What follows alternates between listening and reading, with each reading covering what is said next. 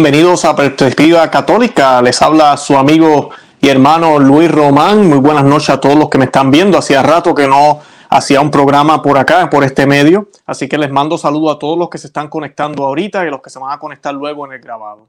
Como siempre les pido, les exhorto a que le den me gusta al programa, que lo compartan, que le dejen saber a otros que existimos. Estamos aquí en Perspectiva Católica con Luis Román.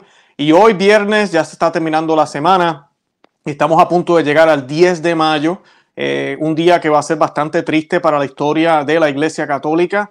Tenemos las bendiciones masivas en Alemania y en el mundo entero, porque ya hay otras diócesis en el mundo entero que acaban de dar el visto bueno, que quieren seguir el, como decimos, el, la, guía, vamos a decir, o el liderazgo de los alemanes. Eh, yo no le llamaría liderazgo, pero muchos lo llaman así. Y pues estas personas lamentablemente eh, van a hacer esto el 10 de mayo y muchos los están siguiendo. Eh, además de eso, también el 15 de mayo van a distribuirle la comunión a protestantes masivamente. Aparentemente no es algo nuevo, pero pues también es un ataque a Roma, un ataque a la doctrina católica, a la iglesia. Y hoy pues yo quiero hablar del cisma, del cisma de lo que está sucediendo en la iglesia católica, que no es de ahora, lleva tiempo. ¿Y qué significa para nosotros? ¿Qué podemos entender nosotros? Porque tú y yo, créalos o no, tenemos culpa. Todos tenemos culpa. Hemos participado en cierto grado de este cismas. Al, al dejar de creer en cosas que la iglesia enseña, al dejar de tal vez eh, afirmar verdades de la iglesia católica, a tal vez decir, no, pues eso era antes, ya eso no es ahora, al, al tal vez eh, creer que hay cosas en nuestras vidas que la iglesia no se debe meter, eh, que hay que hacer un balance, no todo el tiempo puede ser uno, ¿verdad?, católico eh, o cristiano, todo el tiempo con las cosas de la iglesia. Bueno, todo eso hemos, hemos hecho muchos de nosotros en nuestras vidas e inclusive puede ser que todavía lo estemos haciendo. Así que participamos de todo este problema. Y por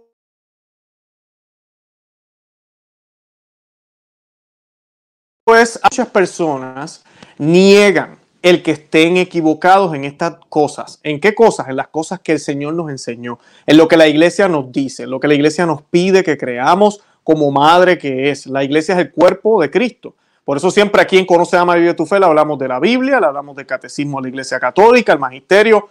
Usted sigue eso, usted va bien, usted está tranquilo, no tiene ningún problema.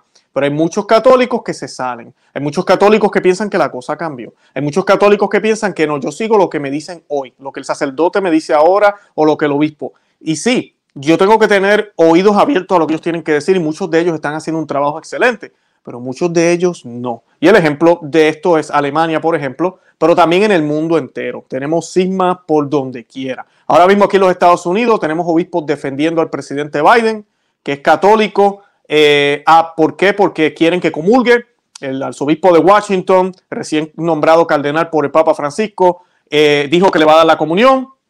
Eh, pero también tenemos a muchos de los obispos diciendo no, no le podemos dar la comunión. Este hombre defiende el aborto. Este hombre ha aprobado leyes aberrantes recientemente y promete aprobar aún más. Tenemos que decir algo. Entonces ahora en junio ellos van a estar votando y peleándose a ver qué van a decidir. Así que todo esto de cisma no es solamente Biden. Sí, él está mal, pero miren los obispos, obispos contra obispos, sacerdotes contra sacerdotes pensando, pero es que la política es una cosa y lo que él cree es otra. Y pues eso no necesariamente porque él apruebe las leyes, significa que él cree eso. Y así que ese es el problema que estamos viviendo, eso es lo que estamos eh, observando en la iglesia. Yo quiero que hagamos un Padre nuestro, vamos a clamar al Señor para que hoy este programa de perspectiva católica el Señor nos ilumine, nos dé un poco de de discernimiento y de esperanza, que eso es lo más que necesitamos para que el Señor nos ayude a discernir lo que está bien y lo que está mal. Y esta oración la vamos a hacer in nomine Patri et Filii Spiritus Santi. Amén. Pater noster, qui es in celis, sanctificetur nomen tuum, avenia regnum tuum, fia voluntas tua, sicut in cielo et in terra. Pane nostrum quotidiano da nobis hodie, et enite nobis debita nostra, sicuten nos dimitimus debitoribus nostris, endenos en tucas en tentaciones, se líbranos lo malo. Amén. En el nombre del Padre y del Hijo y del Espíritu Santo. Amén. Ave María, corredentora, ora pro nobis, Santa María, corredentora, ruega por nosotros. Bendito sea Dios.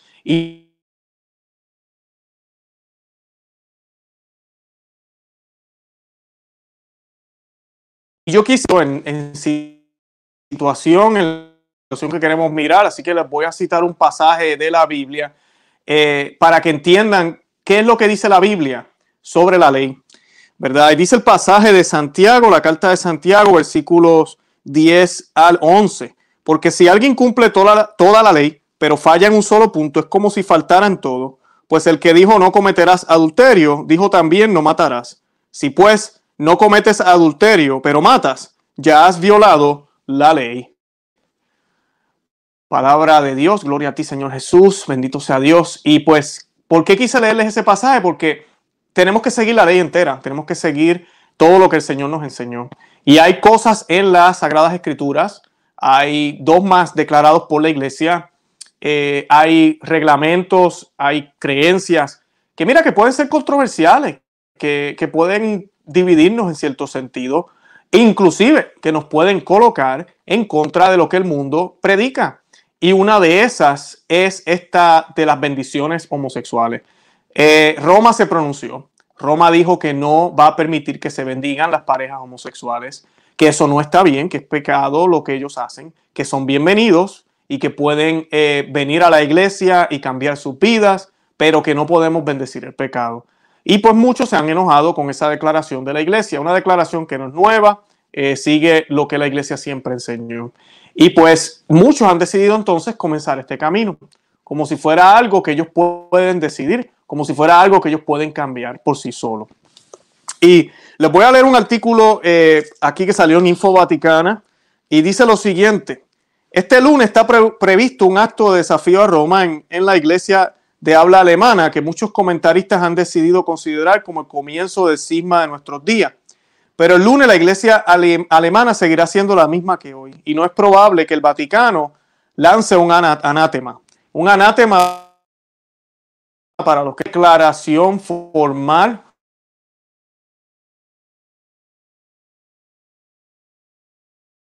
una prohibición o una aclaración, pues se puede tomar como una aclaración, por un anátema es básicamente si tú haces esto, crees esto, eres anátema, está fuera. Y el artículo lo dice muy bien, no creemos que vaya a pronunciarse Roma con un anátema después del lunes en contra de Alemania, lamentablemente. Va, la cosa va a seguir igual, pero es que no es solo en esto, esto ya lleva tiempo, esto ha pasado también en otros aspectos de la iglesia. Y dice, ¿qué cisma? Solo un tercio de los sedicentes católicos de Estados Unidos cree en la presencia real de Jesús en la Eucaristía. Pero nadie habla del cisma norteamericano y sí del cisma alemán. La única diferencia real es que en el primer caso la jerarquía no ve razón para hacer proclamaciones de rebeldía y en el segundo parece que sí. Es decir, hay ya algo que puede considerarse peor que un cisma, un cisma de las almas de los fieles, un cisma de los pastores también, si se quiere, pero sin drama y sin hacerlo explícito. Basta con que nadie pronuncie la palabra cisma para que las cosas sigan a partir del lunes más o menos como hasta ahora, en una lenta apostasía, una sangría silenciosa y sin innecesarios dramatismos.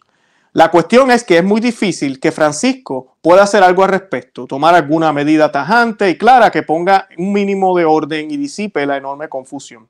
Para empezar estas otras cosas, asuntos por los que ha mostrado el mayor interés que por los específicamente doctrinales. En los últimos días el Papa se ha ocupado con ardiente interés en la regulación de las finanzas internacionales, en los movimientos masivos de población, en la lucha contra el cambio climático, todo mientras el fiel mínimamente atento a las cuestiones eclesiales contemplaba los desafíos insólitos del camino sinodal alemán de la ciudad eh, de la unidad de la iglesia. Una aclaración doctrinal por parte exigiría un regreso a ese lenguaje preciso, exacto, completamente unívoco, que ha empleado siempre la Iglesia en sus definiciones doctrinales, que se hayan hecho en latín, una lengua cuyo significado ya no pueden deformarse con el uso. No es algo ajeno a esta precisión, es decir, algo de lo que Francisco ha oído durante todo su pontificado. Ha dejado años sin contestar la dubia sobre la exhortación postsinodal Amoris Leticia, respetuosamente presentados por cuatro cardenales, por porque las preguntas exigían respuestas muy precisas. La última frase que recuerdo de un mensaje suyo es, estamos llamados a soñar juntos. ¿Qué significa esto exactamente? Cuando antes se había dado un contenido teológico, un verbo tan impreciso como soñar, pero suena bien, suena bonito, especialmente unas generaciones criadas viendo películas de Disney, esto es atractivo. En tercer lugar, este es el pontificado de la misericordia, por no hablar del diálogo y la escucha atenta. Una declaración dogmática o meramente doctrinal y clara que suponga una condena del camino emprendido por el episcopado alemán, supondría a ojos del mundo una censura brutal con ese estilo, con la misericordia universal que sueña con un Judas en el cielo. Y de eso hablamos aquí en el programa sobre lo que está sucediendo con esto de Judas allá en, en el Vaticano. Pero es muy cierto, bien poco probable que el Papa Francisco vaya a pronunciarse después del lunes cuando hagan estas bendiciones. Va a haber silencio. Y el silencio presta para confusión, porque pues muchos dirán, no, ellos no están apoyando esto. Y definitivamente no, no lo están apoyando, pero tampoco lo detienen. Ahí es donde está el problema. Tampoco lo detienen.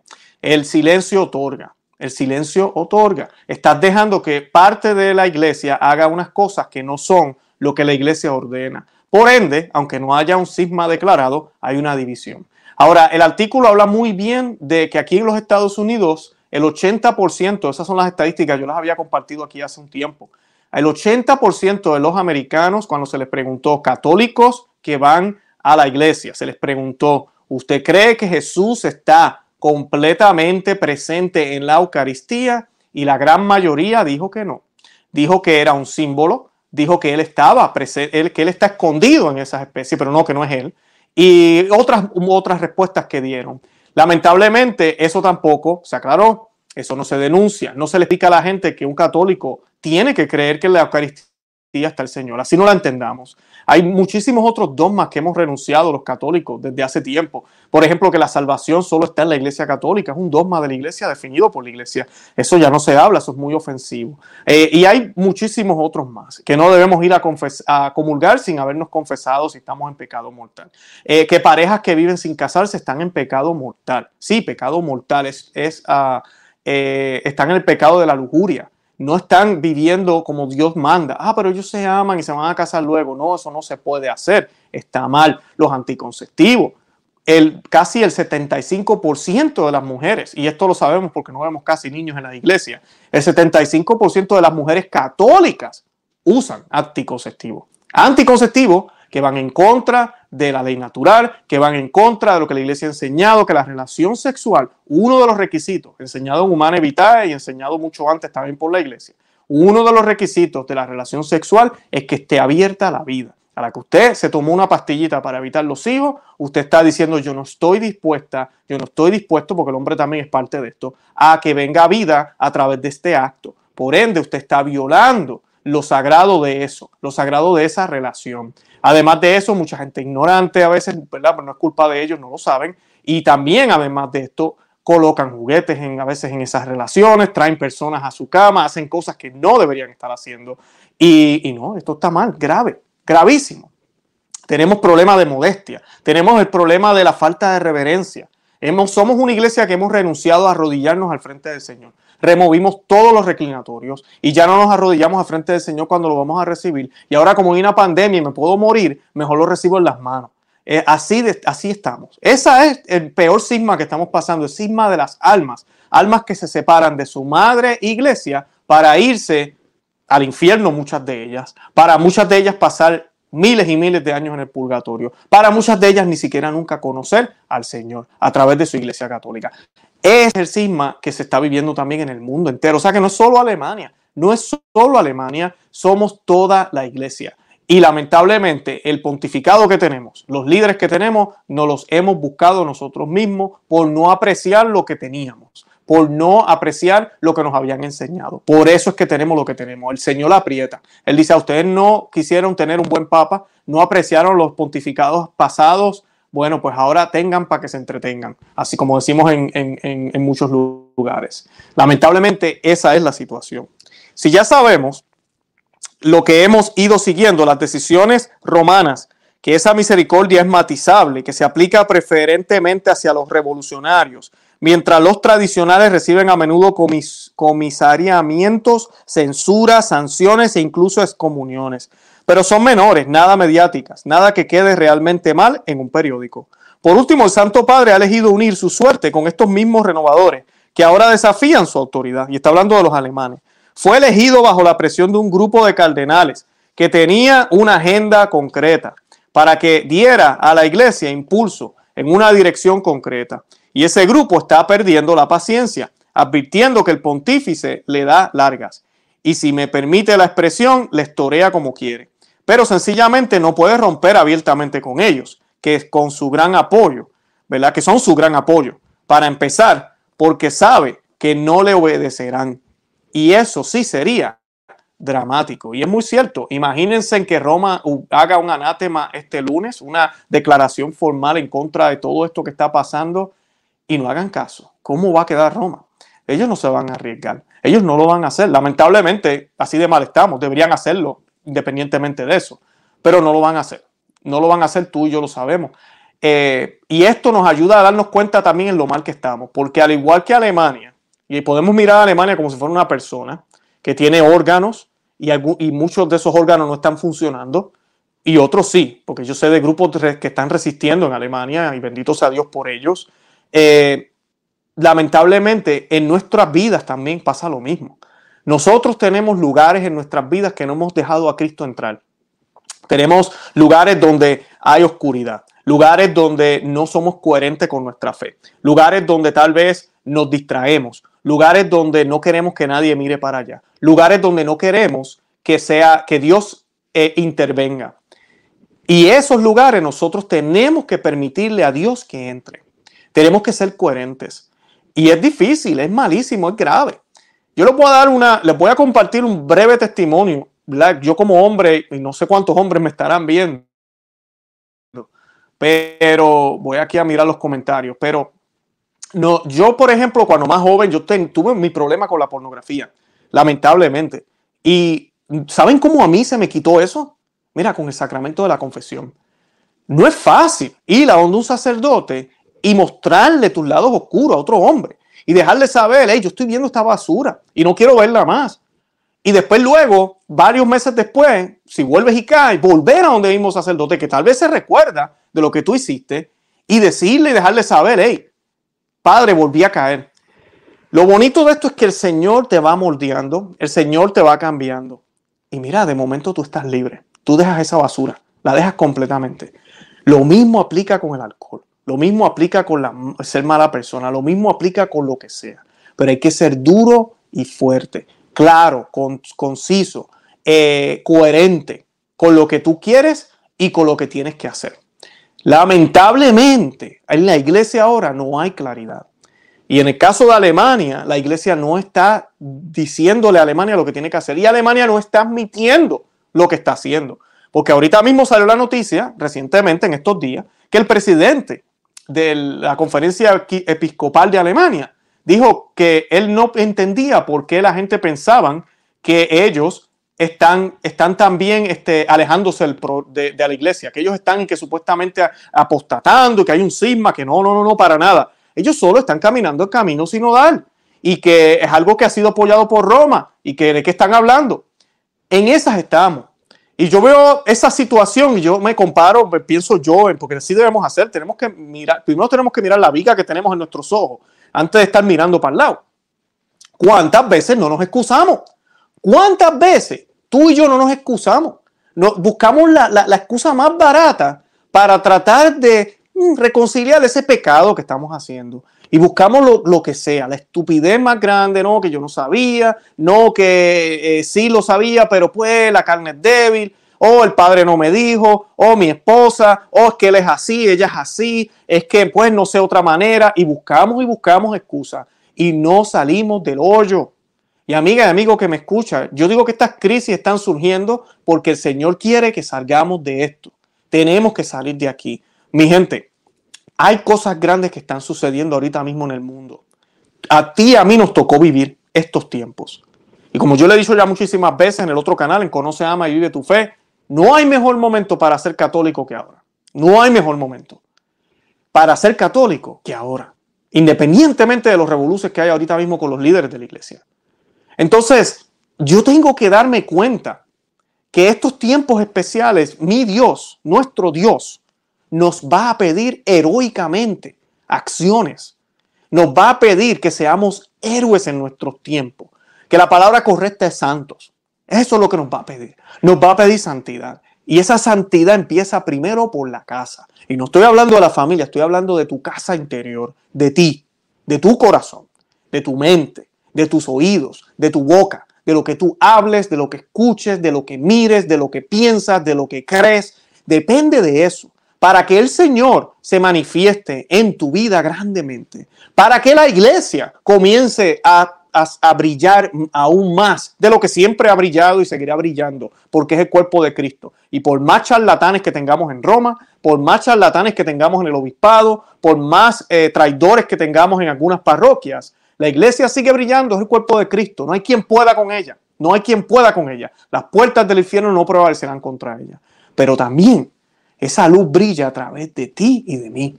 Esa luz puede brillar a través de ti y de mí si estamos en gracia. Si estamos en gracia. Ahorita eh, para, le, hago la invitación a los 400 y pico, casi 500 personas que tenemos ya en el, entre todos los medios, a que vean el próximo programa que vamos a hacer ahorita en, media hora. Vamos a estar conectándonos en Conoce, a y de tu Fe sobre la película de la, eh, del gran aviso, de la iluminación de las conciencias. ¿Y por qué les digo esto? Porque estoy hablando ahora de estar en gracia. Amiga y amigo que me escucha, la salvación no está en la iluminación de la conciencia. La salvación no está en el gran aviso. La salvación es Cristo. La salvación está en la cruz. Él ya vino, la salvación ya está, está ahí. Cuando pase este evento, que va a suceder, tenemos que estar listos, tenemos que estar preparados, tenemos que ser parte de esos refugios, tenemos que estar en los lugares y en el momento donde tenemos que estar con la vista puesta en el sagrado corazón de Jesús, con la vista puesta en el Inmaculado Corazón de María. Pero si no estamos haciendo eso, amiga y amigo que me escucha, cuando esto suceda, o no lo vamos a creer, o nos va a molestar, o no vamos a entender absolutamente nada de lo que está pasando. Miren lo que ha pasado con esta pandemia, ha sido la mejor prueba. ¿Cuántos católicos no han caído? ¿Cuántos católicos no han vuelto a la iglesia? ¿Cuántos católicos, ok, fueron rapidito a ponerse, ya ustedes saben qué? Porque eso es lo primero que hay que hacer ahora. No es ir al confesionario, no es volver a la iglesia, es ponerme, ya ustedes saben qué, porque no puedo decir el nombre si no me, me sacan de aquí. Pero ustedes saben de qué estoy hablando. Entonces, confiamos en la salud y en la ciencia más que en los sacramentos y en la gracia de Dios. Confiamos más en lo humano que en lo que nos provee la Santa Cruz del Señor, la cruz de Cristo. Confiamos más, confiamos, disculpen, más en los gobiernos que en nuestra Santa Madre Iglesia. Y cuando digo la Iglesia, no me refiero a los líderes, me refiero a la Iglesia, la Iglesia como tal. El magisterio de la Iglesia, la tradición, las sagradas escrituras, los sacramentos. Eso es la Iglesia. La Iglesia no son los hombres que la componen. No son los hombres que la componen. Bien importante que entendamos eso. La cabeza de la Iglesia es Jesucristo, no el Papa. El Papa es el vicario de Cristo, quien va a tener que rendirle cuentas si no está haciendo su trabajo bien. Y por eso tenemos que orar por él, muchísimo. Pero nosotros tenemos también una labor que hacer en nuestros hogares. Nosotros tenemos una labor que hacer por nosotros mismos también, pero por nuestras familias. Hombre que me estás viendo, tu familia se salvará, tu familia podrá entender estas señales y signos que van a ver en el cielo, estas cosas que van a estar sucediendo. ¿Vamos a entenderlo o no? Vamos a pensar que fue algo natural, vamos a creernos las mentiras que nos pone la, la, la, la media y todo lo que hay allá afuera, como muchos se han ido como muchos ya están como zombies, o vamos a despertar. Ahí es donde está la diferencia. Entonces, por eso primero, quítate la viga de tu ojo, quítate todo ese vendaje, que es ese pecado que tenemos, y después tenemos que empezar a discernir qué es lo que hay. Hay que orar por Alemania, está mal, grave. Hay que orar por Roma ahora con esta conferencia diabólica que están haciendo apenas. Todo eso tenemos que orar. Muy mal todo lo que está pasando. Tenemos que orar por todo eso.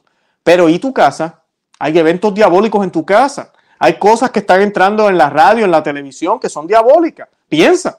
Cualquier canción que hable de infidelidad, cualquier cosa que hable de, relaciones obscenas, cualquier cosa que, sea poca modestia, eh, chistes que, ¿verdad? O, bromas que no son de agrado a Dios. ¿Cómo me estoy vistiendo? ¿Cómo hablo? ¿Qué creo? ¿Qué opino? Todo eso yo tengo que mirarlo a la luz de, de Cristo y darme cuenta y aceptar que tengo que cambiar. No es fácil. Amiga y amigo que me escucha, usted no sabe, la lucha que yo tengo también todos los días no es fácil. Abandonar lo que uno le gusta, dejar de hacer lo que uno siempre hizo, negar lo que uno quiere hacer para hacer lo que él quiere que haga. No es fácil, jamás. Nadie ha dicho que va a ser fácil. Pero ¿sabes lo bonito de esto? Bendito sea Dios, bendito sea su nombre por siempre. Es que Él te va a dar la fuerza. Él te va a dar la fuerza, Él te da las gracias, Él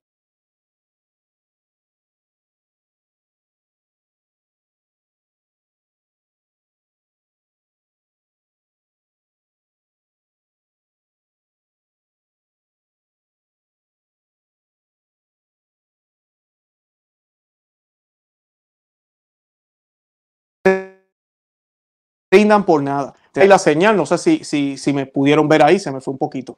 Eh, no, se, no se rindan por nada y sigan, sigan con eso. Sigan, sigan fuertes. Yo voy a aprovechar, eh, yo espero que, que, me estén viendo otra vez. Sí, se cortó. Eh, disculpen, se cortó, sí es cierto. Eh, voy a tomar algunas preguntitas. estoy teniendo un poquito de problema con la tecnología últimamente. Um, ahí vamos, voy a tener que comprarme una nueva computadora y tableta y todo. Um, voy a ver qué comentarios me están poniendo aquí. Si tienen algunas preguntas, me pueden, me pueden decir, eh, ¿verdad? Para que para contestarle, aprovechar que estamos un poquito temprano. Los invito, en lo que me colocan las preguntas, déjame ir acá, los invito a que vean el programa que vamos a estar haciendo hoy.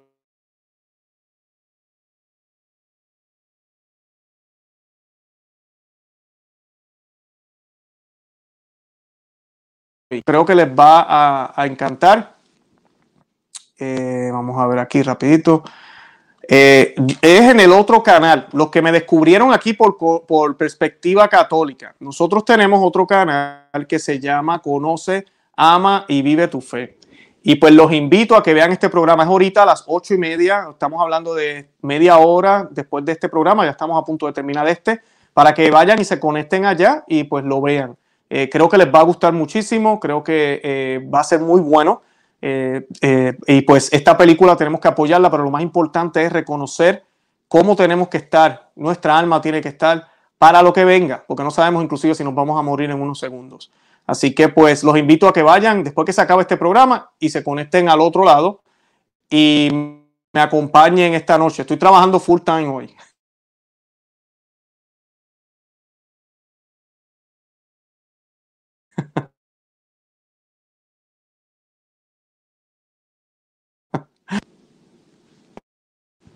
Eh, que dice ahí, los que están despertando es para avisar a los demás, para que individualmente cada quien decida el camino que tomará. Así mismo es, así mismo es. Y todos podemos aportar, todos podemos aportar en lo que queramos hacer. Eh, vamos a ver aquí. Ok, esta es, tremenda pregunta. ¿Qué más puedo hacer aparte de orar eh, mi, mi, mi, es difícil, oh, me es difícil conseguir misas tridentinas desde Argentina, gracias. En Argentina hay. Yo les recomiendo que, yo les siempre les comparto un enlace, vayan ahí, eh, pero si no encuentras ahí, coloca FSSP, que es la Fraternidad de San Pedro. Y si no consigues ahí, coloca FSSPX, que es la Fraternidad de San Pío X. Cualquiera de esas podemos ir, no se preocupen. Yo sé que la de San Pío X tiene un problema eh, de, eh, legal, podemos decir, eh, de jurisdicción, pero no quiere decir que ellos no están en comunión. Las misas se hacen por el Papa Francisco y todo. Así que, y eso vamos a hacer un programa con el obispo Schneider. Estamos planeando hablar de eso en un programa, eh, si Dios lo permite y eso se da. Um, así que no, no tengan problemas con eso. vamos a ver qué más. bueno, por ahí están hablando de la medicina. No, no se la pongan. si pueden, no se la pongan, por favor.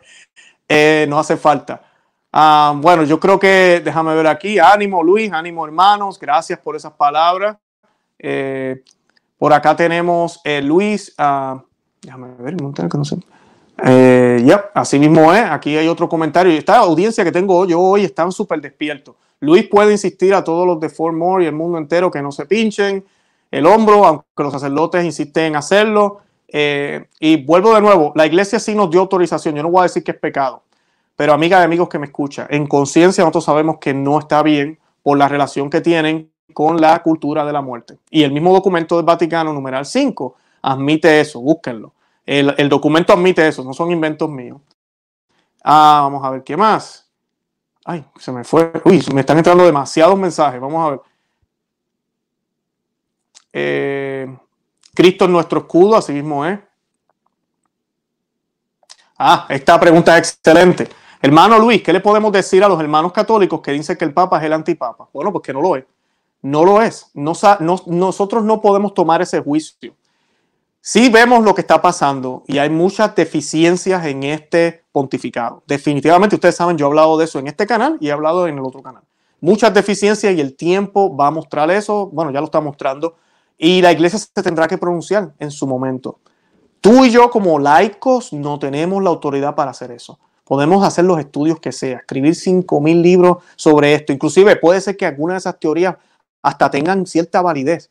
Y con todo y eso, tú y yo no tenemos la autoridad para hacer ese tipo de juicio. Solo la iglesia la tiene. Así que seamos humildes, callémonos la boca y no hablemos de eso. Lo que sí tenemos que hablar es que se está enseñando mal para que las almas se acerquen a Cristo. Porque cuando lleguemos al cielo, no nos van a preguntar, ¿y tú pensabas que Benedicto XVI era el Papa? ¿Y tú pensabas que era Francisco? ¡Uh, no, te vas afuera! No, eso no es lo que va a suceder. A nos van a pedir cómo está nuestra alma y qué hicimos para que otros pudieran encontrar a Cristo. Así que esa parte, cuando te digan eso, eh, saber eso. Mira, hay otras cosas más importantes que debemos enfocarnos y deberíamos unirnos. Lamentablemente el movimiento tradicional está muy dividido por esta pregunta, muy dividido por esta pregunta. Y no debería ser. En Estados Unidos hay bastante consenso, pero en, en, la habla hispana me he dado cuenta de mucha gente que piensa que no tenemos papa o que Benedicto XVI es el papa y están completamente equivocados. Solo el tiempo dirá, solo el tiempo dirá. Y ahorita mismo con lo que se ve y lo que la iglesia nos dice y todo, bueno, pues el Papa es Papa Francisco. Y vuelvo de nuevo, que hay unas deficiencias grandísimas, que lo que está pasando ahora es increíble. Claro que sí, claro que sí. Y tenemos que orar porque esto es insólito lo que está pasando. Y la iglesia se va a pronunciar en su momento. Va a haber una renovación en la iglesia, una verdadera renovación. Y no va a ser carismática como por ahí, ¿verdad? Con manos y cosas. No, va a ser una verdadera renovación. Así que eso es lo que tenemos que, orarle a Dios para que, para que, pues para que suceda. Eh, estamos viviendo el secreto de Fátima. Eh, sí, estamos viviendo el secreto de Fátima. Claro que sí, Emanuel. Eh, Fátima nos ha acabado. El mismo Benedicto XVI lo dijo y nosotros aquí lo hemos hablado varias veces eh, en el programa. Eh, nosotros, eh, ella pidió que se consagrara a Rusia y que se hicieran unas cosas. No se hicieron como ella las pidió. Por eso no ha llegado el tiempo de paz que ella prometió. Así que Fátima sí, sigue vigente, estamos viviendo Fátima y tenemos que orar porque no sabemos qué cosa puede pasar en Roma. Puede ser que venga una gran destrucción. Eh, no sabemos, ¿verdad? Hay que orar por la seguridad del Papa, del Papa emérito y del Papa Francisco. No sabemos qué pueda pasar. Así que tenemos que seguir en oración, hacer el rosario todos los días, que es lo que Fátima nos pidió. ¿Y qué dijo el ángel? Penitencia, penitencia, penitencia. Esa es la parte que menos a la gente le gusta hablar. Tenemos que hacer penitencia. Bueno, amigas y amigos, yo los dejo porque tengo que irme al otro canal. Los espero allá. Vamos a estar hablando de la película de El Gran Aviso en Conoce, Ama y Vive tu Fe en vivo con los productores. Así que los dejo. Eh, de verdad que los amo en el amor de Cristo. Gracias por estar conmigo. Santa María, ora pro nobis.